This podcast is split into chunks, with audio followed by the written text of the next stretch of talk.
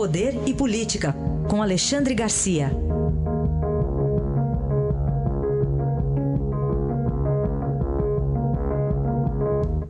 Alexandre, bom dia.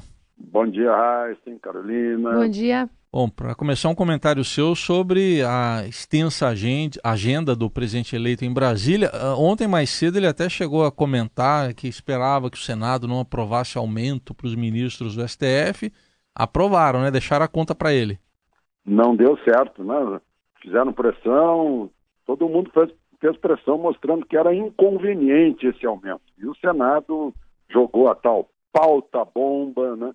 a gente olha a cara do presidente do Senado, assim, parece que ele está se divertindo sadicamente, já que não foi reeleito, parece que está se divertindo ao deixar essa bomba relógica explodir aí atrás, porque vai gerar uma cascata de aumentos, né?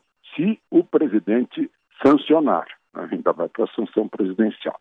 Mas a gente falava aí de maratona do presidente eleito, né? começou anteontem, começou cedo, já tomou café da manhã com o comandante da aeronáutica, foi o comandante da marinha, foi o comandante do exército, foi a, foi a, a solenidade de comemoração dos 30 anos da, da Constituição, né? falou do, do norte, dos três nortes, do norte da carta, o magnético e o, e o real, mas que havia o verdadeiro norte na democracia, que era a Constituição. Deixou, deixou essa. falou curto, né?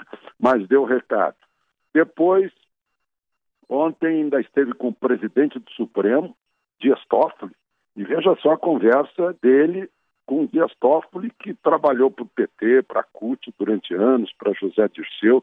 A conversa foi: olha, eu quero consultá-lo antes de tomar iniciativas para que as coisas corram harmonicamente, inclusive fluam muito bem lá no Congresso.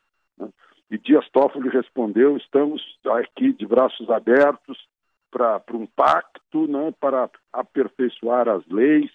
Uh, o, o, presidente eleito chegou a dizer que o Brasil não vai, não será salvo a não ser pela união das autoridades, dos poderes e o, do, uh, da população. Eu fiquei pensando com que cara ficou a ex-presidente Carmen Lúcia, que recém tinha feito uma, uma declaração dizendo que estava preocupada com os riscos da democracia, etc.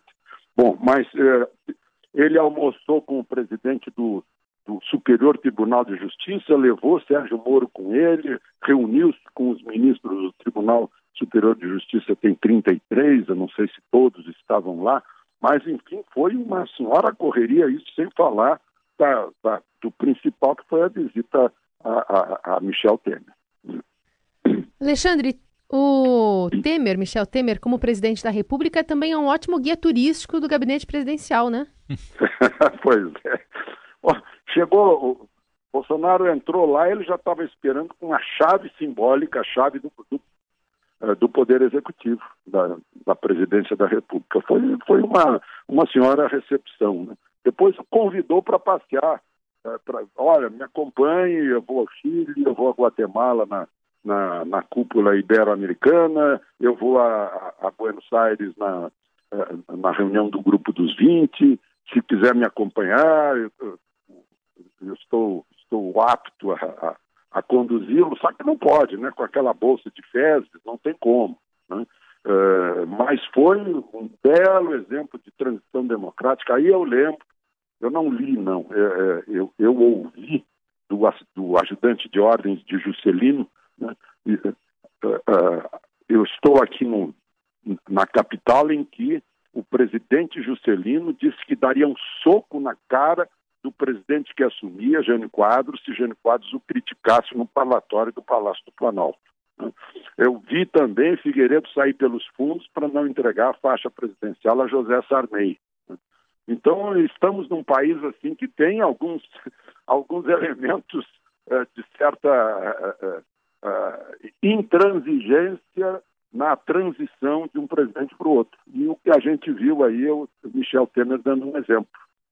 Michel Temer chegou a perguntar qual é o interesse, qual é o seu interesse em relação aos projetos de lei de, eh, de autoria do Executivo que estiverem tramitando lá no Congresso, aqueles que a gente puder dar uma apressada, vamos dar. Né?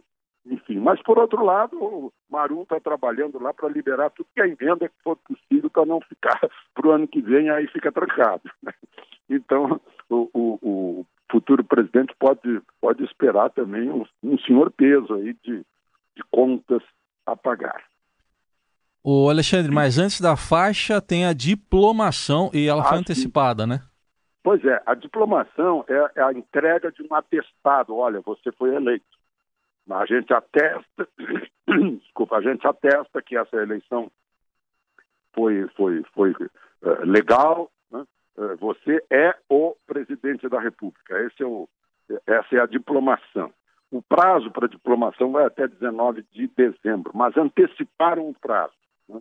porque está com o, o, o, futuro presidente está com cirurgia marcada para o dia 12 de dezembro no Einstein. É uma cirurgia complexa, não é uma cirurgia simples, né? é religar o fluxo do, do, do, alimento processado do intestino delgado para o intestino grosso. Como se sabe, a faca fez enormes estragos tiveram que tirar 10 centímetros do, do Instituto do, uh, do Intestino Grosso. Né? Então, vão fazer essa religação, é uma coisa que, que, que demanda depois um período de, de recuperação. Então, anteciparam para antes da data da operação uh, a diplomação, para garantir, né? Porque fica todo mundo assim, olhando para a história, Tancredo Neves e tal, então, é, já se tomou essa atitude de comum acordo entre as, as autoridades que entram e as autoridades do, da Justiça Eleitoral. Aí está a participação de Alexandre Garcia, que diariamente comenta os principais assuntos da política aqui no Jornal Eldorado. Obrigado e até amanhã. Até amanhã.